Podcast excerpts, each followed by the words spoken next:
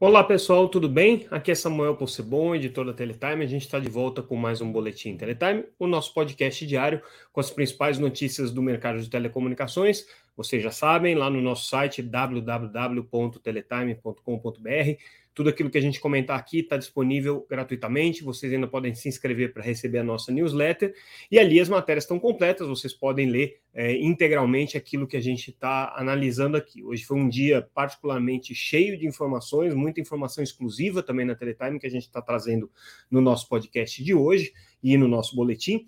Então vamos começar é, com uma primeira análise que a gente faz sobre o impacto que é, o pedido de indenização que as operadoras compradoras da Oi Imóvel fizeram no começo dessa semana é, pode ter no processo de recuperação judicial. Essa é uma questão que está sendo bastante levantada aqui nas redes sociais. Muita gente também me mandou mensagens em privado perguntando sobre isso. A gente fez uma análise jurídica, conversamos com alguns especialistas e é, a conclusão que esses especialistas têm, e claro que nenhum deles fala pelo juiz é, Fernando Viana, né, que é o responsável pela, pela recuperação judicial, mas a avaliação desses especialistas é que sim, o juiz da recuperação judicial pode, inclusive, rever a venda da um imóvel, potencialmente ele pode fazer o que ele quiser, mas é muito improvável que isso aconteça. Por que, que é muito improvável que isso aconteça? Primeiro, porque é, o, a venda do imóvel já está homologada. Então, mesmo que é, seja uma operação que, em vez de 16 bilhões de reais como previsto, acabe saindo por 12 bilhões e meio ou 13 bilhões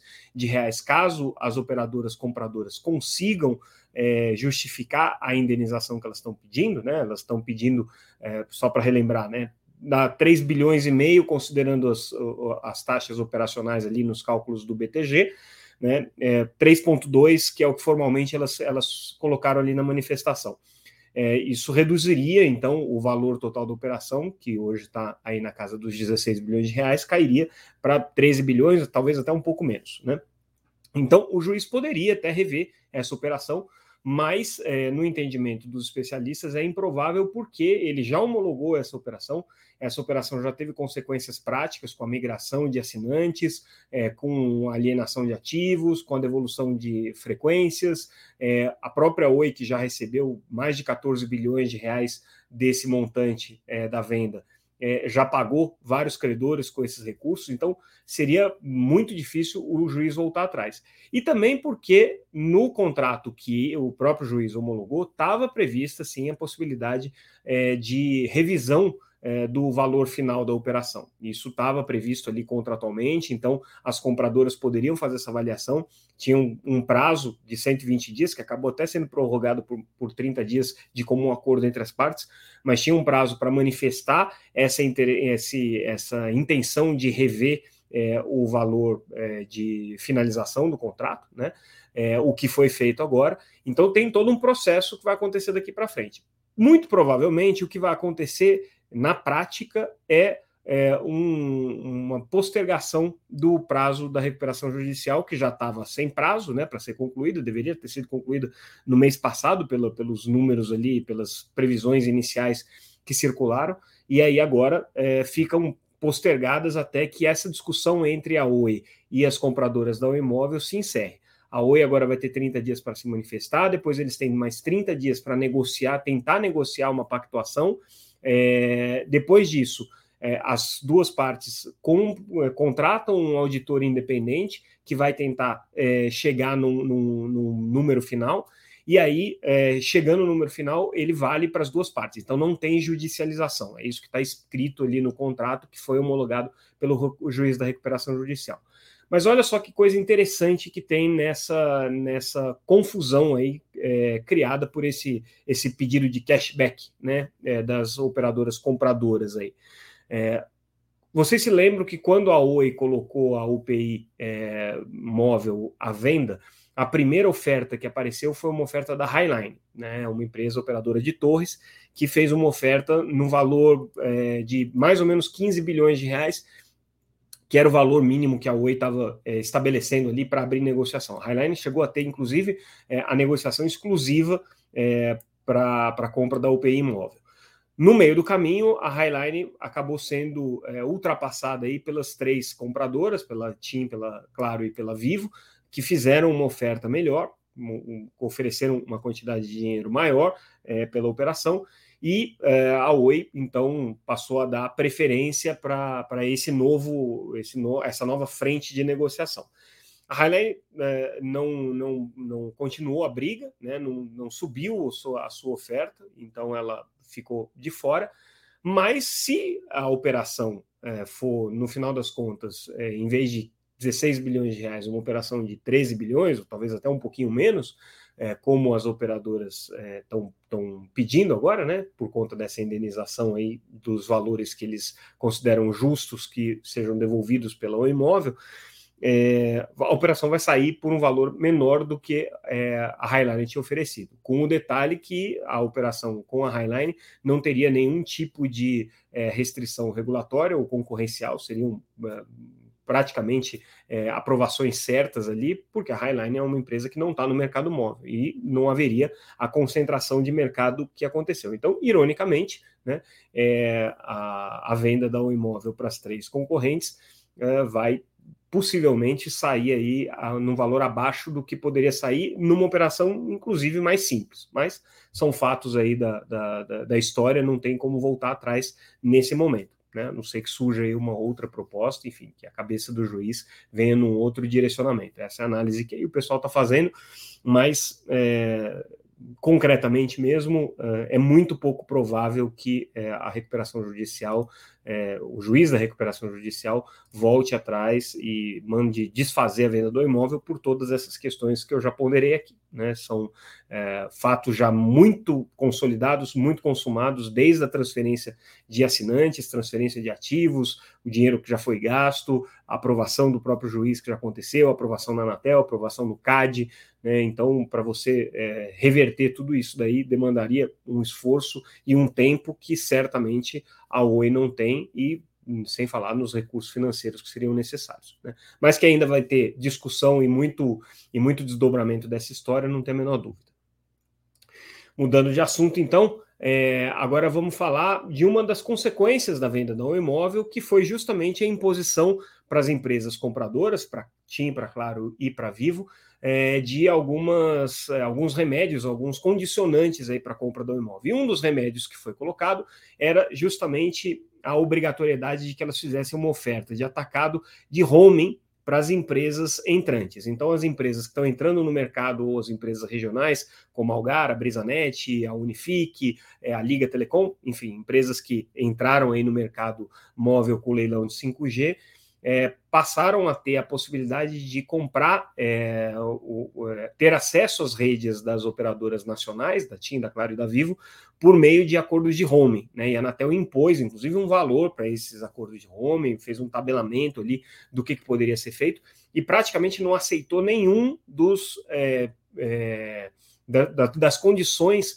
que essas operadoras é, compradoras colocaram para esses acordos de home. Então, as ofertas que eles fizeram, né, essas ofertas de atacado que a gente chama, que são as ORPAs, é, que a Claro, a TIM e a Vivo é, sugeriram para a Anatel, a Anatel não homologou nada, não acatou nada daquilo e homologou é, a oferta no atacado nas condições que a própria Anatel tinha definido.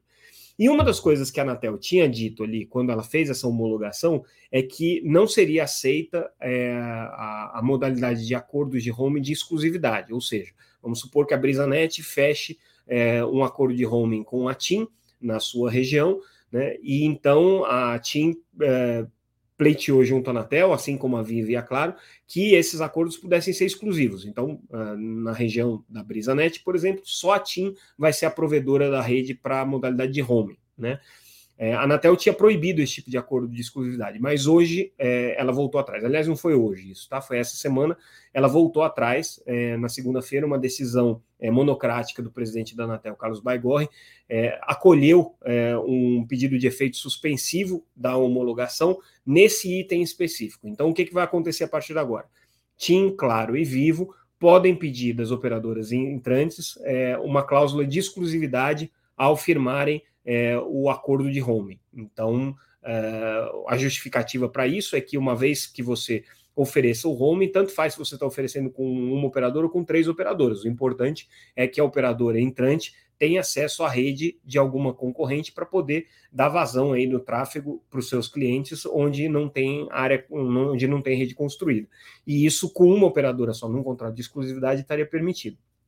É, os outros pedidos todos que as operadoras nacionais fizeram com relação a essas ofertas de atacado, a Anatel não acatou e a homologação segue como estava, que é uma homologação nas condições da Anatel, sem é, nenhum dos, do, das condições colocadas ali pelas operadoras.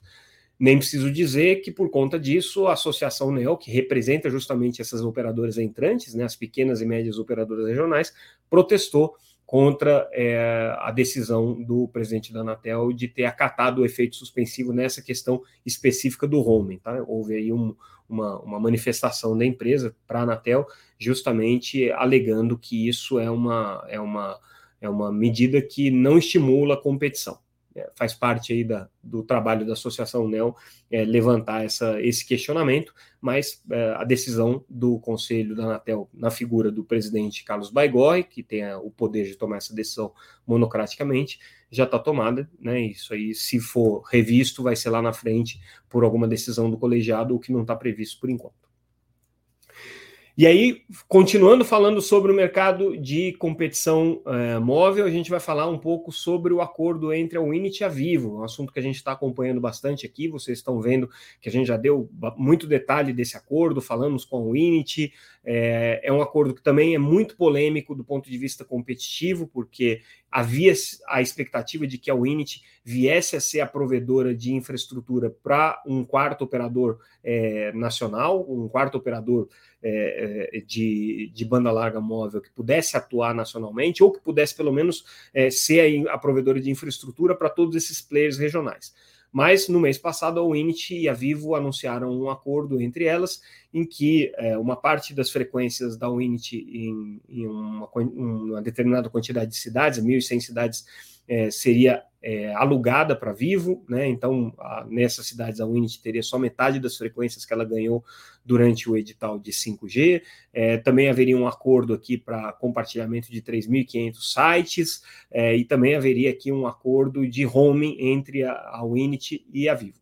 E aí o que a gente é, apurou, olhando as cópias dos contratos que foram apresentados pela Unity e a Vivo e que estão públicos no, nos sistemas da Anatel, é que, além de tudo isso, já tem um acordo de run sharing é, definido entre as duas empresas, ou pelo menos estabelecido em contrato. Tá? O que, que é o run sharing? É quando uma operadora é, opera completamente a rede para uma outra operadora, né? desde da, da, do, do, dos sites em que essa rede vai ser instalada até é, a transmissão de dados que é feita a partir dos rádios de 5G e de 4G é, da, da, operadora. Então, algumas delas já têm acordo de RAN sharing. A TIM e a, Claro, por exemplo, aliás, a TIM e a Vivo, por exemplo, têm acordos de RAN entre elas, é, e, e, em algumas cidades é, elas operam com a rede da TIM, outras cidades operam com a rede da Vivo. Né? A, é, Claro também participa de alguns acordos de RAN a própria Oi tinha acordos com elas também. É uma prática relativamente comum.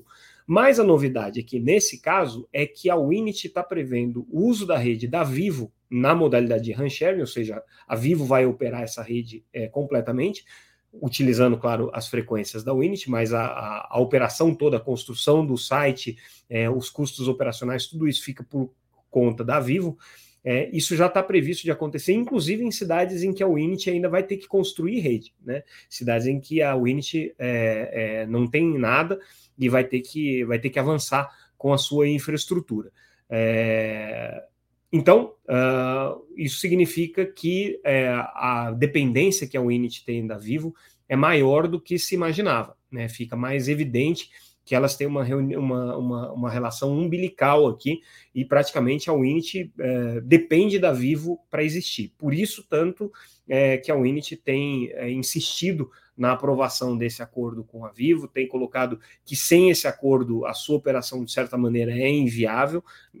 Então, é, existe aí a perspectiva da Winit de depender da Vivo é, para muito mais do que se imaginava. Né? Se imaginava que a Winit fosse construir a sua, a sua infraestrutura né? e, eventualmente, usaria a rede da Vivo como home. Mas não, nesse caso aqui, está claro que a Winit, em alguns casos, nem vai construir a sua infraestrutura e vai utilizar a, a rede da Vivo é, como na modalidade de run sharing. Isso não, não depende só do, do aumento do volume, tá? Isso aqui já está estabelecido em contrato. Claro que é, o contrato não necessariamente vai ser executado da maneira como ele está previsto, mas já está previsto esse acordo entre elas. Por isso que já está é, sacramentado e colocado para a Anatel justamente para aprovação. A Anatel tem que aprovar acordos de run sharing. Então, essa aqui é a, a, informação exclusiva que a gente traz hoje sobre essa relação é, mais umbilical do que se pensava entre a Winit e a Vivo, o que certamente vai gerar uma série, uma série de, de reclamações por parte dos operadores entrantes que já não estão nada satisfeitos com esse acordo, com relação é, ao monopólio né, que acaba se criando, ou pelo menos assim, ao, ao controle que acaba se criando é, dessa quarta operadora, dessa quarta infraestrutura que vai ser construída pela Winit, por parte de uma das operadoras nacionais. Então, de alguma maneira, essa rede da Winit deixaria de ser uma rede neutra, né, e seria uma rede aí com muita vinculação com a rede da Vivo. Vamos ver como é que essa história aqui vai evoluir. Hoje, mudando de assunto, a Anatel também abriu uma consulta pública para caixinhas IPTV. É, o que, que a Anatel está querendo fazer? Criar regras para poder certificar essas caixinhas de IPTV, o que a, que a Anatel está chamando de Smart TV Boxes. É, por que, que a Anatel está muito preocupada com isso? Porque essas caixinhas de IPTV são a porta da pirataria de TV por assinatura. Basicamente, hoje, essas caixinhas servem é, para que é, as pessoas possam acessar aplicativos que distribuem de maneira ilegal conteúdos de TV por assinatura. Existem, claro, exceções, existem é, Smart TV Boxes que são é, produzidas né, é, e pensadas com outro modelo de negócio, que não envolve a pirataria, é, para dar acesso a conteúdos de streaming é, gratuitos, para dar acesso a plataformas de streaming pagas, né? Então, existem Smart TV Boxes que, que operam dentro da mais absoluta legalidade. Mas o que a Anatel quer fazer nessa consulta pública é estabelecer uma série de regras para essa certificação. Entre as regras está o fato de que essas caixas não contenham é, aplicativos de conteúdos é, pirateados, embarcados, nem aplicativos que possam servir para o consumo é, de conteúdos audiovisuais não licenciados. E aí, se houver, e a Anatel é que vai definir quem são esses aplicativos, essas listas, a Anatel é que homologaria essas listas de, aplica de aplicativos banidos, vamos dizer assim, ou aplicativos, essa lista negra de aplicativos, é, aí esses equipamentos não podem ser certificados, não sendo certificados, não podem ser vendidos, não podem ser importados, né? E a Anatel tem poder de apreendê-los caso eles estejam em solo brasileiro. Isso já está acontecendo, né? É, a Anatel já tem feito várias ações de apreensão de é, caixinhas IPTV, que não são homologadas né, junto à agência, mas a, a, o critério de homologação hoje não prevê o banimento de conteúdos piratas e vai passar a prever a partir de agora. Então, a Anatel quer que, para que as caixinhas sejam homologadas, elas não possam ter é, instalação de aplicativos para conteúdos de IPTV, de aplicativos de conteúdos piratas. É mais uma é, medida da Anatel aí, no sentido de é, ajudar no combate à pirataria de TV por assinatura, uma bandeira que a Anatel está levantando aí com muito gosto e com muita ênfase, né, numa, numa campanha aí de tentar evitar essas ações criminosas por mais que se diga que o conteúdo de TV por assinatura é pago, o fato é que nada justifica que esse conteúdo seja roubado, né? O conteúdo de TV por assinatura, ele é um conteúdo que tem direitos autorais, é um conteúdo que é, gera renda, tem uma cadeia econômica por trás dele, e quando ele é distribuído é, de maneira irregular, gratuitamente, essa cadeia econômica está sendo quebrada, né? E as pessoas estão sendo prejudicadas. Desde o Neymar até é, o autor da novela, os é, profissionais ali que produzem é, os conteúdos é, por trás das câmeras. Então, todo mundo que vive da cadeia audiovisual acaba sendo prejudicado. Essa é a mensagem aí que as associações setoriais estão tentando passar, que as programadoras estão tentando passar.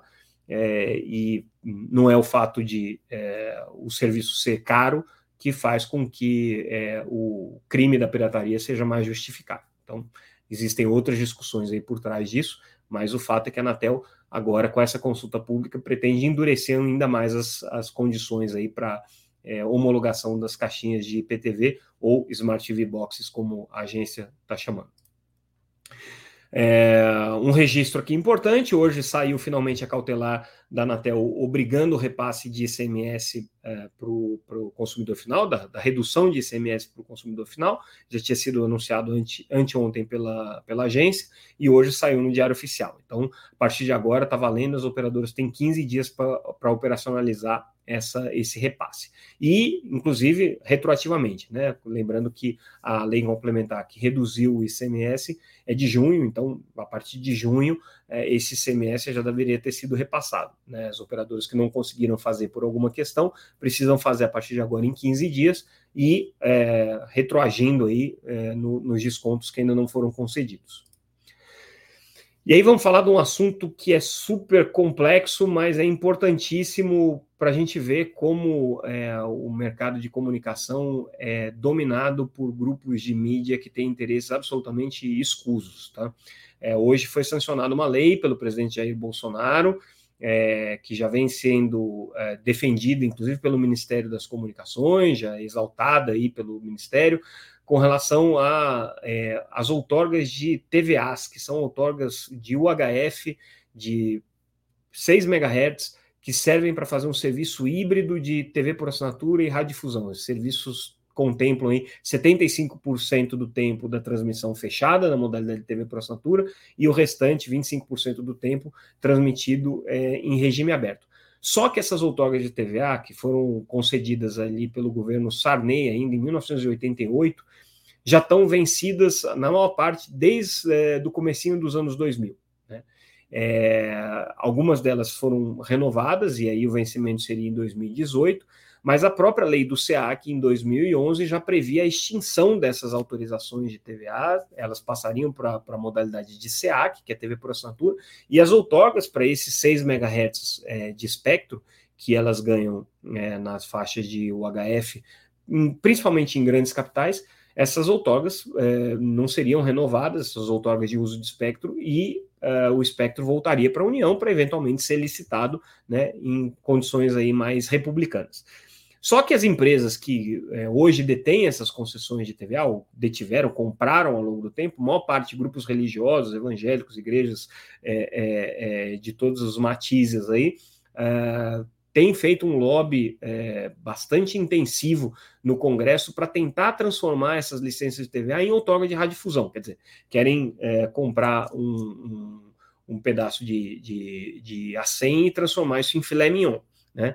É, já de muito tempo é, o, o, chamado é, é, chamada especulação imobiliária espectral. Eles querem ter um canal de televisão sem pagar nada.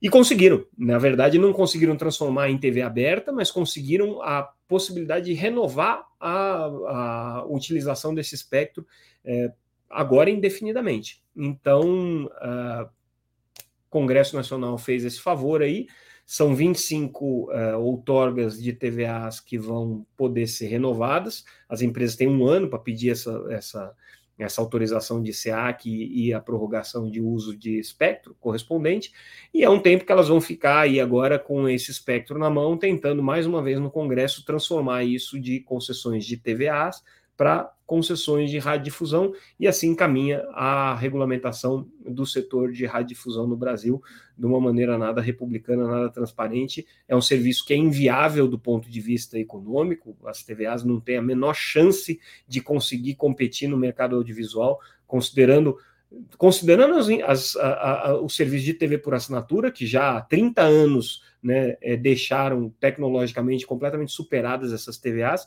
e ainda mais agora, com o mundo de, de streaming, com, com a distribuição de conteúdos pela internet, não tem a menor chance dessas outorgas serem viáveis. O que eles querem é ficar fazendo proselitismo é, na, na televisão através dessas outorgas aqui essa nossa opinião sobre esse assunto, um assunto que particularmente eu fico revoltado cada vez que eu vejo, porque eu acompanho o mercado de TV por assinatura é, desde 1995, e se tem um lugar em que tem picaretagem é nessas outorgas de TVA. Inacreditável, mas enfim, a lei foi sancionada pelo presidente Jair Bolsonaro, boa parte das empresas que são beneficiadas apoiam o governo, e assim caminha o nosso mercado de radiodifusão.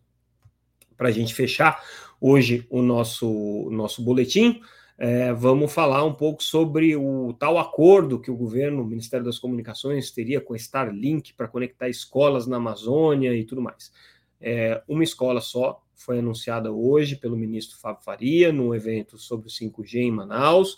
É, ele, a presidente da, da Starlink, que pertence ao Elon Musk, né, é, estiveram nessa escola, conectaram essa escola, é, mas ficou por isso mesmo. Não tem nenhum acordo é, oficial assinado, não tem nenhuma previsão de quanto que a Starlink ainda vai investir, em quantas escolas que eles vão é, colocar os kits, os equipamentos.